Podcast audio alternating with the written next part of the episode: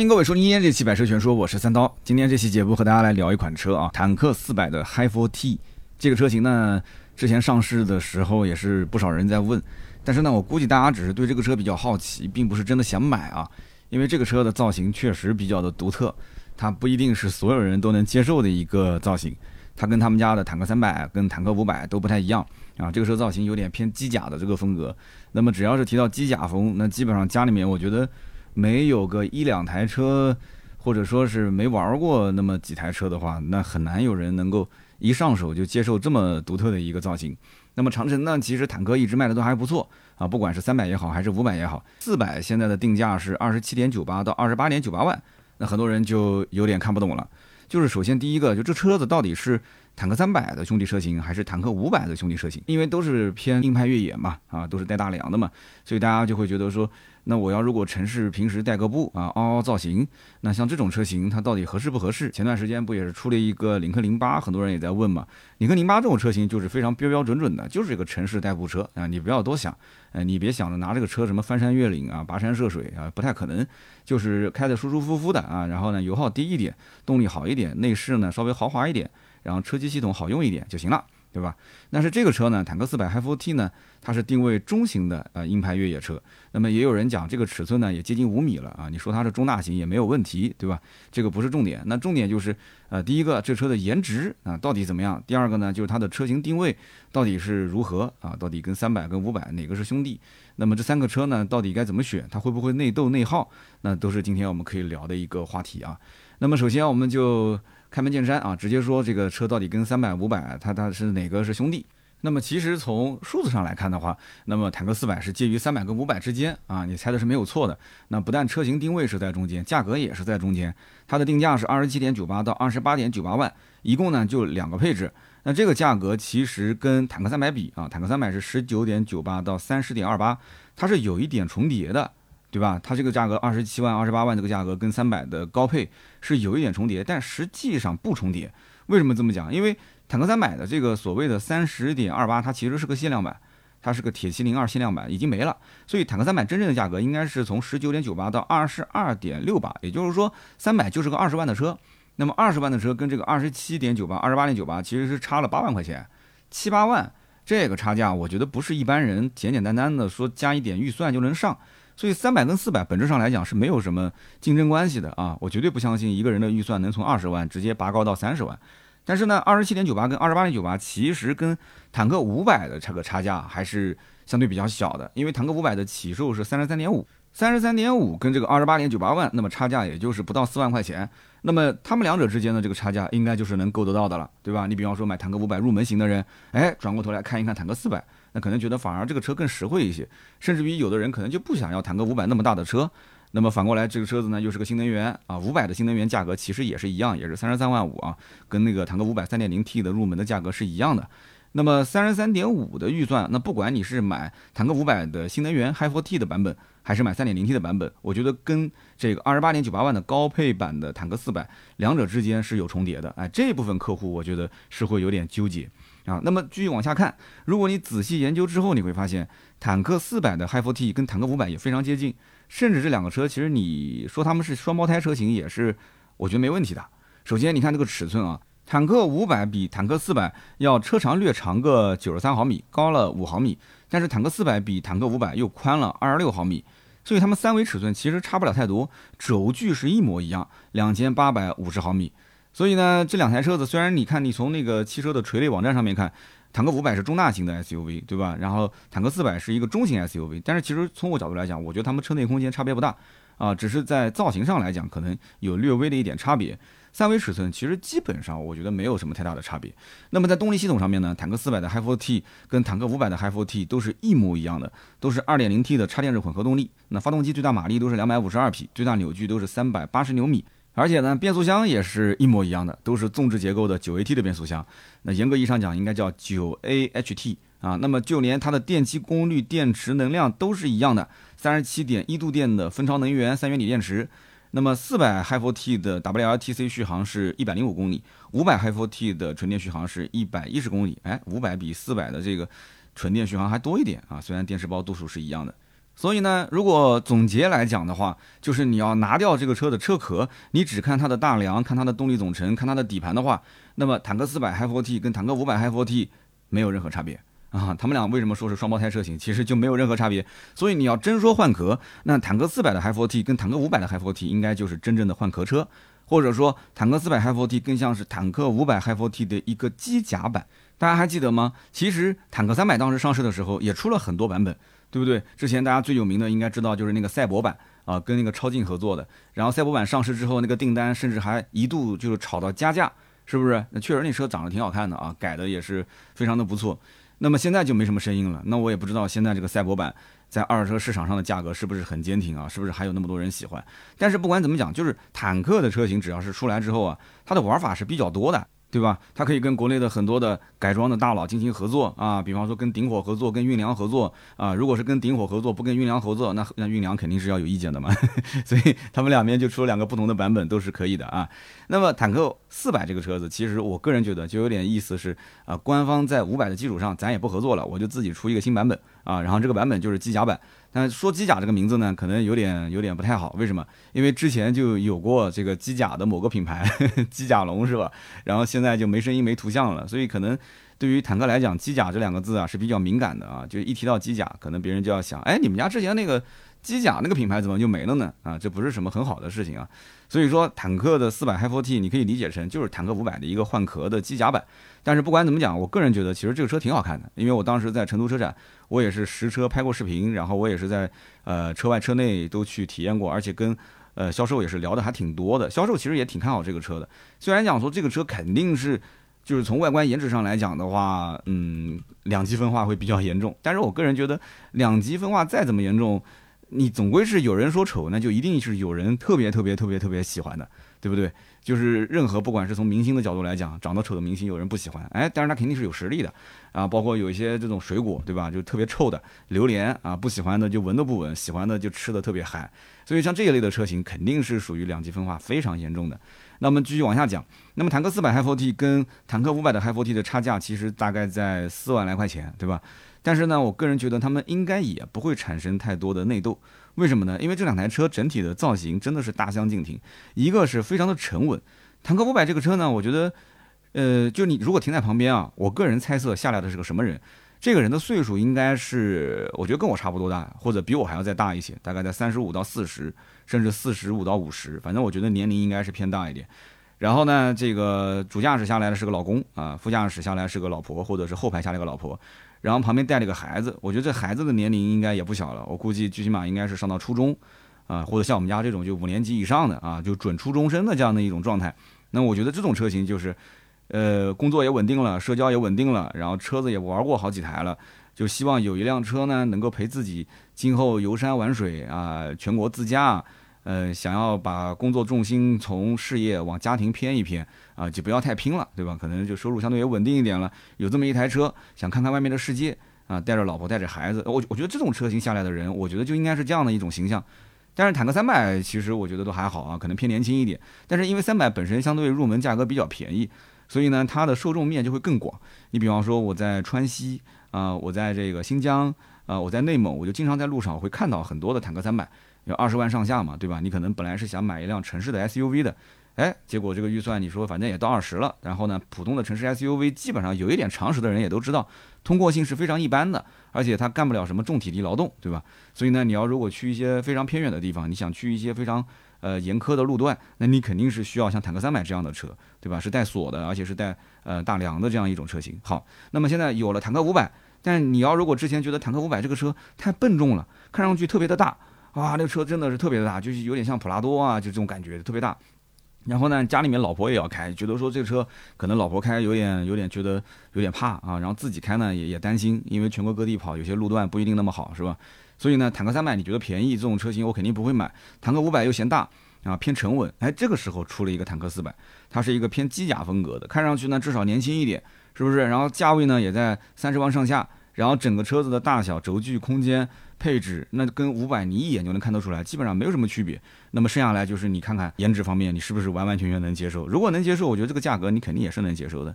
那有人讲，那将来有没有可能会出个更便宜的版本？我觉得有可能啊。坦克四百的这个定位，其实前期呢没有必要完全拉那么低，因为目前来讲的话，新能源加越野的这个品类。一开始只有长城一家在玩，而且没什么对手，对吧？三百也没对手，五百也没对手。但是马上呢，因为 有这个比亚迪呀要要来了抢这个市场，所以他现在就会早早的就把这个车放出来，所以他就先定一个相对比较高的价格，让你会有一个高端蓄能的这种印象啊，觉得说啊，坦克的四百应该是一辆三十万左右的车，二十七万多、二十八万多。那么后期如果一旦再给你降一降，那可能会刺激消费。而如果一上来价格就定低的话，我觉得那就是自降身价，对它不一定有太多的好处，因为这个车本身。它的外形就是有争议的啊，那么在这么有争议的外形下，如果你再放个很低的价格，其实不一定是好事啊，反而是坏事。那么我们接着聊这个车到底有哪些亮点啊，或者哪些需要买的时候注意的点。那么首先，我觉得坦克四百最大的亮点肯定就是这个外形嘛。这个外形怎么说呢？嗯，车头还好，没什么亮点。呃，T 型的车灯，双条镀铬的中网啊，就看上去就是个普通的越野车。但是它的侧面就是网上争议最大的点啊，两极分化。那有人讲说，坦克四百的侧面的线条很硬朗啊，直来直去，非常的硬汉。那么三角窗的设计也非常独特啊，尾部也是，尾部一个巨大的备胎啊，还有一个面积不大的一个后窗设计。那有人觉得说，哎呀，这个车肯定视线不好，视野不好，对吧？但是呢，也正是因为这个设计，它跟其他的越野车型，它就拉开了一些差距啊，拉开了一些差异。但也有人讲说，完全不能接受，这个造型太奇怪了，太丑，太奇葩了。对吧？你完全欣赏不来，那没办法，这个东西就是审美啊，个人审美，个人的这种，就像我买鞋一样的，你像我买篮球鞋，那比方说鞋带这个部位，那我就喜欢最简单的系鞋带的地方，但有的人就喜欢那种，比方说带一个这个什么粘的那个，就是那种那种粘的把它连起来，还有那种一个小小圈圈，呃，往上那么一拎一挤，哎，它那个鞋带会自动收紧，那我就不太能接受。但是后来我发现，就打球的过程当中，有的时候鞋带经常松。那，那个时候我就发现了，那如果说前面有个胶带能把它粘一下，哎，好像这个就是呃不用老是系鞋带，但是穿鞋子的时候就麻烦一些。但是有的时候想篮球鞋平时也不穿，对吧？就打球的时候出门穿一下，甚至于我出门穿拖鞋，因为有的时候下雨嘛，路上比较滑，我穿着拖鞋到了球场换一下，然后打完球之后换回来，那这不就穿两次嘛？所以我觉得好像带那个。带那个胶粘的也也是 OK 的，对吧？以前我是完全不能接受，所以你看，就是对一个造型的欣赏和不欣赏，有的时候根据年龄，有的时候根据你的使用情况，它也会有一些变化，对吧？那么其实在我看来，坦克四百的造型其实应该啊，它也是借鉴了一些啊防弹装甲车啊，或者说大家看我微博应该看过，我之前在平潭啊，在路上拍过一辆叫火力突击车啊。然后呢，像这种造型的话，有一些军迷就特别喜欢啊。如果说你本身是军迷，对吧？但是呢，你又不能去正儿八经去买一辆这，你懂的，对吧？就是某些特殊职能部门去去去开的车。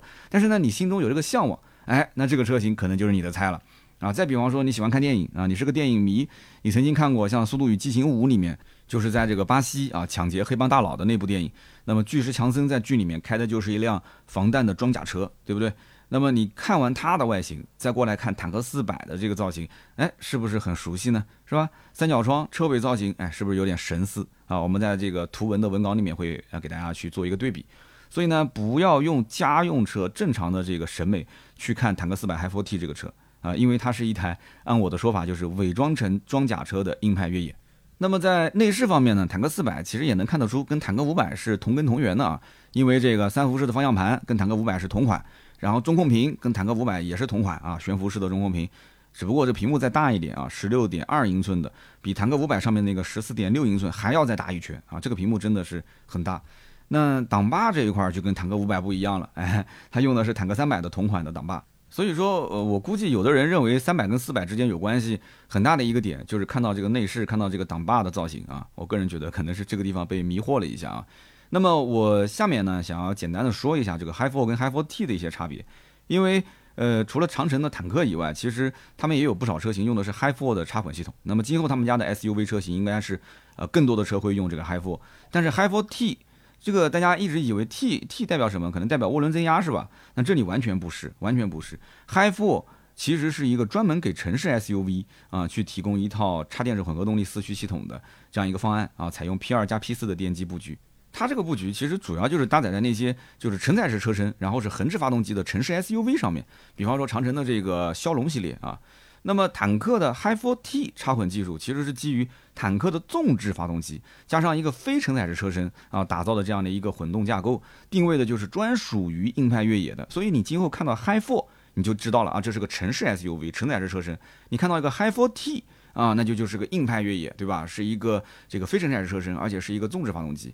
所以呢，你这么一看就能懂了，就不要看太多的一些解释。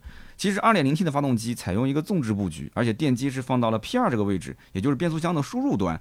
啊，这种方式你就很明显的知道了，其实它其实走的还是一个要要把它的性能、把它的这个动力啊、呃反应速度呀，要把它提升上来，让它的整体就是在你开的过程当中是不缺动力的。那么 P2 电机整合到了变速箱之内，所以它就叫 9HAT。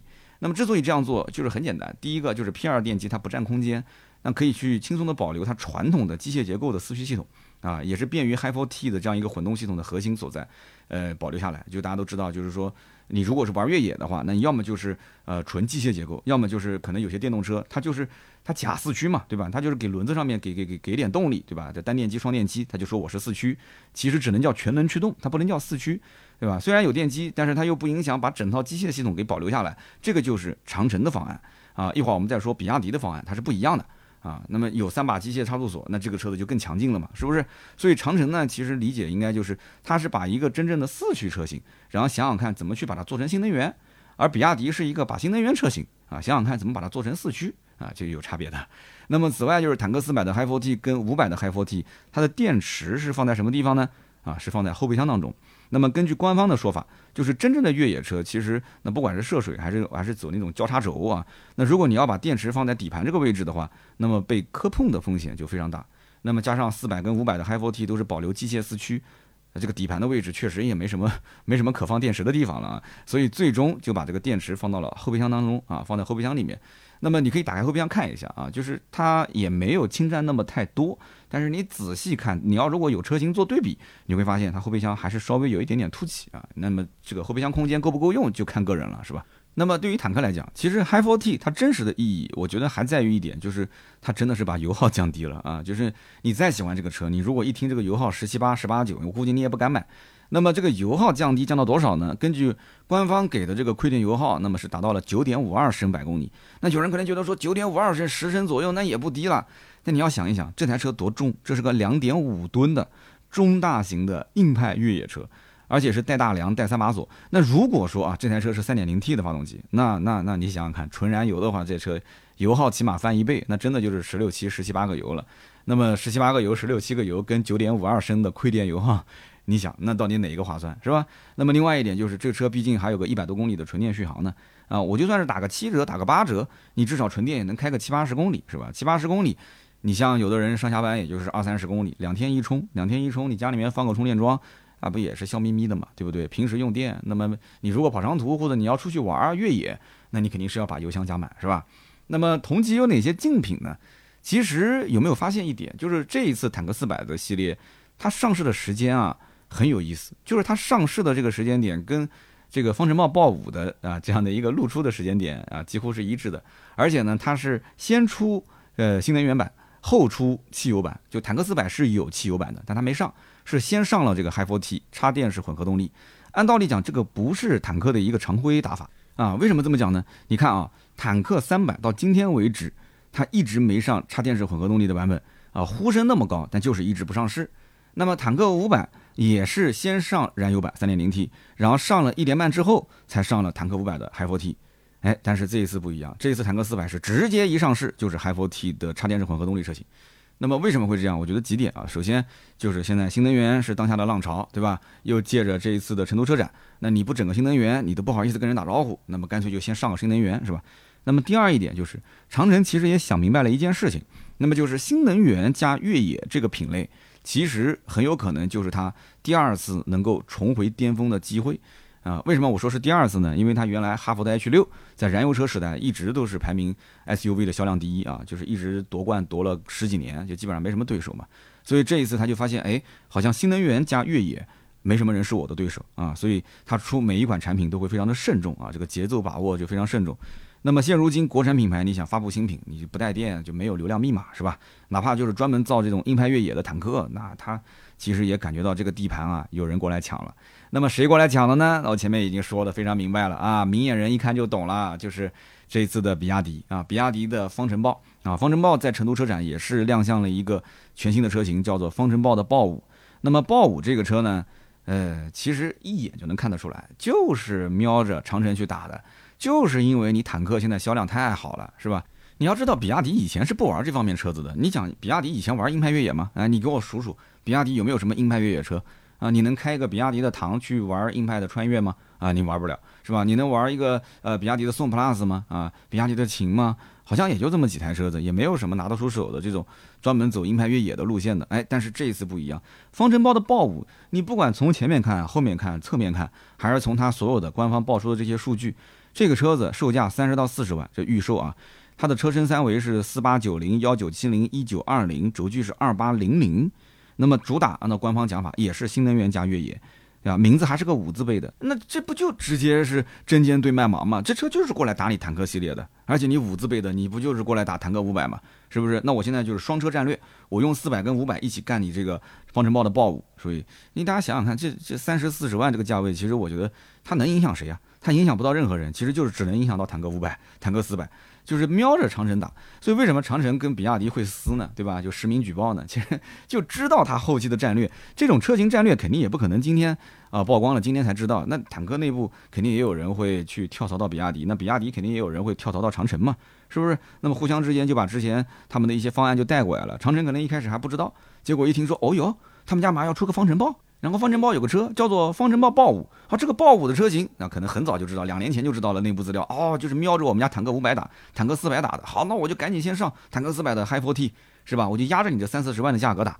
所以呢，你要是看到方程豹豹五这个价格三十到四十万的预售，你再看这个价格，哎，定到一个三十万以内啊，二十七、二十八这个价格，你就知道它其实要对标的是谁了。那么在方程豹来之前，坦克其实在这个细分市场，也就是新能源加越野这个市场，应该说是独一份的啊。二十万出头，它是有硬派越野坦克三百，对吧？那这个就是没有新能源了，它就是呃硬派越野，但是造型还是非常不错的。那么三十到四十万有个坦克五百啊，上了一年半，出了一个 Hi4T 的版本。那么所以这次比亚迪真的是在动长城的蛋糕啊，所以长城的高管才会临时决定说把这个坦克四百的 Hi4T 混合动力版本拿出来去回应长城豹的豹五。那么换句话讲啊，如果是从战略上来讲的话，那么就是新能源加越野这件事情到底是谁来定义？是你比亚迪定义，还是我长城定义啊？这个是很关键的。你要如果能吃到这个红利的话啊，如果你的消费者的心智啊，新能源加越野等于啊坦克啊，那那坦克今后可能三年五年就能吃红利了。那如果说新能源加越野这个心智，最后被比亚迪给抢占了啊！消费者觉得说新能源加越野那就应该是方程豹，就应该是比亚迪玩的，比亚迪的车，那对不起，那就完蛋了。我跟你讲，那长城今后可能三五年都翻不了身。所以这个是关键一战啊，生死之战，这是个本命技能，是一定要掌握在自己手里面的。但是呢，还是那句话，我前面也说了，就是在技术路线上，其实两家还是有很大区别的。就是坦克的 Hi4T 跟比亚迪，我觉得出发点是完全不一样。坦克是在硬派越野车的基础上加上混合动力系统，啊，就像它的那个 9HAT，对吧？你一听这个名字就感觉是个燃油车，就是它在 9AT 当中融入 P2 电机，然后保留传统的比较可靠的机械四驱。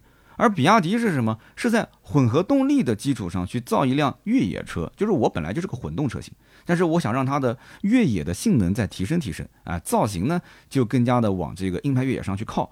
所以方程豹的豹五，它实际上是没有传统的机械四驱的，它的前后桥只有两个独立的电机的。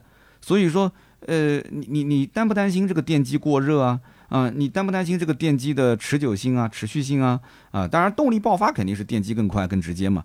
所以说它严格意义上来讲叫做四轮驱动，但不能叫做真四驱啊，只能说四个轮子可以驱动啊，不是四轮同时驱动，对吧？是四轮同时驱动还是四个轮子可以驱动？你好好琢磨琢磨。所以如果要是真的硬刚，就是比方说在极限的工况下，一个是传统机械四驱，那有人觉得更可靠；那一个呢是这个四个轮子有电机，那可能动力性能更好。所以呢，我都能想象得出来，今后这两台车子啊，他们做这个媒体试驾去对标是怎么标。那长城肯定是用坦克四百、坦克五百，就拼命的去做交叉轴啊，拼命的去翻山越岭，拼命的做越野，然后说你看，哎呀，我们就用这个方程豹豹五，你看越野性能、极限路况，对吧？极限的这种路况，你根本就干不过我啊，他是这么对标。然后呢，这个方程豹豹五，它可能就会标什么呢？比方说，哎，呃，老师们，我们去做一个呃续续航啊，续航的这个最长的一个一个一个测试。啊，你看我们家更厉害啊，让我们做一个这个零百的加速啊，那我们家更厉害，那这肯定的嘛，就是每家肯定是走自己的这个偏优势的那个点，然后给媒体老师去做一个对比的呃这个这个实验，实验完之后让你回去写稿子啊，写的都是他们家的这个优点。但是因为这个我们还没有参与对比测试，所以。在之前，我先告诉你可能会发生这样的一个情况啊，但是不管怎么讲，两台车确实都是不错的产品啊，只不过它针对的目标客户群体稍有不同，他们俩只有差异没有差距，但是你一定要搞清楚他们俩的特色的点，你更呃觉得哪个适合你的平时用车的情况，这个我觉得是一定不能买错的啊。那么除此之外，坦克四百 Hi4T 在同价位，我觉得也没有什么竞争对手了啊。就光是这个外形，我觉得就本身特立独行嘛。那么除了有些人可能觉得它，哎，平时可以用电开啊，即使用油十个油左右也能接受，还算比较低。然后越野性能也比较强，也是带锁的。那么剩下的就是这个造型，对吧？那么怎么说呢？五百万以内，我觉得独一份的存在，这个也不是吹牛皮啊。官方没讲，我帮他说了啊，就是这种造型，我觉得你要是换个其他的牌子，那肯定是这么吹嘛，对吧？五百万以内独一份。那么配置应该怎么选？其实我觉得配置非常好选，因为这个车子呢，它只有两个配置。价格差也不大啊，二十七点九八，二十八点九八万，只有一万的差价。但是呢，你要知道，多花一万块钱，你可以获得多少配置？比方说电动脚踏，你就是后装一个，估计都要几千块钱。还有可开启的全景天窗，还有全车的双层夹胶玻璃，这个你不可能后换的嘛，对吧？那么还有就是后排的隐私玻璃、手动的遮阳帘，还有主动降噪、方向盘加热、HUD 抬头显示、流媒体后视镜、真皮座椅、前排座椅通风，还有主驾驶的座椅记忆，还有包括燕飞利仕的音响啊。呃，其实我觉得音响品牌可以换的再好一点。其实这一万块钱，你不管怎么算啊，你就是用脚趾头想，你也觉得这一万块钱怎么看都划算。那么毫无疑问，它的低配应该买的人是非常非常非常非常少的，绝大多数买的都是二十八点九八万的高配。你换我，我肯定也是买高配嘛。那么二十七点九八万的版本呢，这个机能版它可以选装五千块钱啊，户外休闲包，就包括 AT 胎啊。啊，我今天想 AT 胎怎么算户外休闲包嘛？啊，可能就是简单的露营啊。然后 AT 胎啊，包括这个后拖车的取电口，然后包括这个拖车装置啊，还有两点五吨的牵引资质啊，这些都是可以有了。这个五千块钱，我觉得呢，如果你后期反正也要改啊，官方这个还是比较划算的。那么二十八点九八万的超能版呢，可以选装一万块钱的户外越野包。那么在户外的休闲包基础上啊，刚刚那个休闲包五千块钱基础上面，又给你增加了一个前桥的电控式的差速锁啊，这样的话会更加硬核。那我觉得毫无疑问，因为这个东西你后期都不好改，这个一万块钱我觉得是必选啊，肯定是必选。所以呢，严格意义上讲，这个车不是二十八点九八万，应该是二十九点九八万。那么在权益方面，坦克四百 Hi4T 会给一个五年十五万公里整车质保啊，整车质保，然后包括呃发动机、变速箱、三电啊，也会有一个终身保修啊，免费保修，还有就是五次免费保养，还有免费的充电桩啊，免费的车机流量，还有就是什么增购置换这些补贴。所以按照官方的定义来看，我个人推测啊，它的低配的车型应该就是属于给这个城市代步为主啊，因为你也不要想着什么加把锁啊之类的了，你就平时露露营，简单的跑一跑城市道路就可以了。那么呃，如果是高配的话，那可能给的就是那些真的是想要出门去玩一玩，什么穿越玩一玩攀爬啊，真的是心在远方，要看看外面的世界，玩越野的人去用的。所以低配跟高配，我觉得它的定位可能是这样。但是我觉得就是光这种一万块钱的配置差，啊，你就毫无疑问不用想，直接上高配，然后高配选一万块钱带个锁就行了，好吧？那么今天呢，咱们就聊那么多啊。以上就是关于坦克四百 Hi4T 的这个车型分享。那么其实我个人因为呃现场看过，我觉得在照片、视频里面看这个车跟现场看是完全不一样的。因为这种造型它是更有立体感。你如果不看到实车，你现在有没有那种什么呃什么 Pico 啊，或者是你有没有苹果的那个什么 Vision Pro，你什么 3D 立体影像你也没有，对吧？所以你看不出这个效果。真的感兴趣，还是要到店里面实际去看一看，体验一下。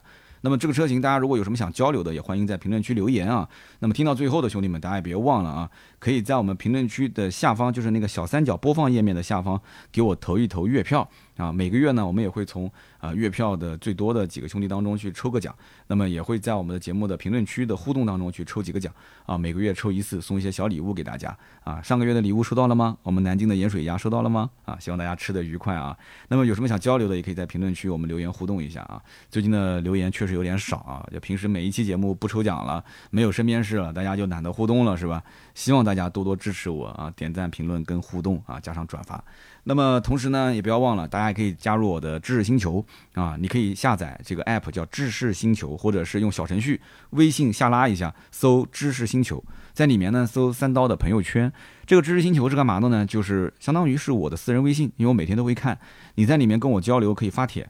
啊，你可以跟我私信都可以，我每天都会看。然后我自己也会加更很多的一些内容，也会呃把这个音频节目，比方说提前点播呀，包括很多的一些行业的内部资料，我也会发在里面。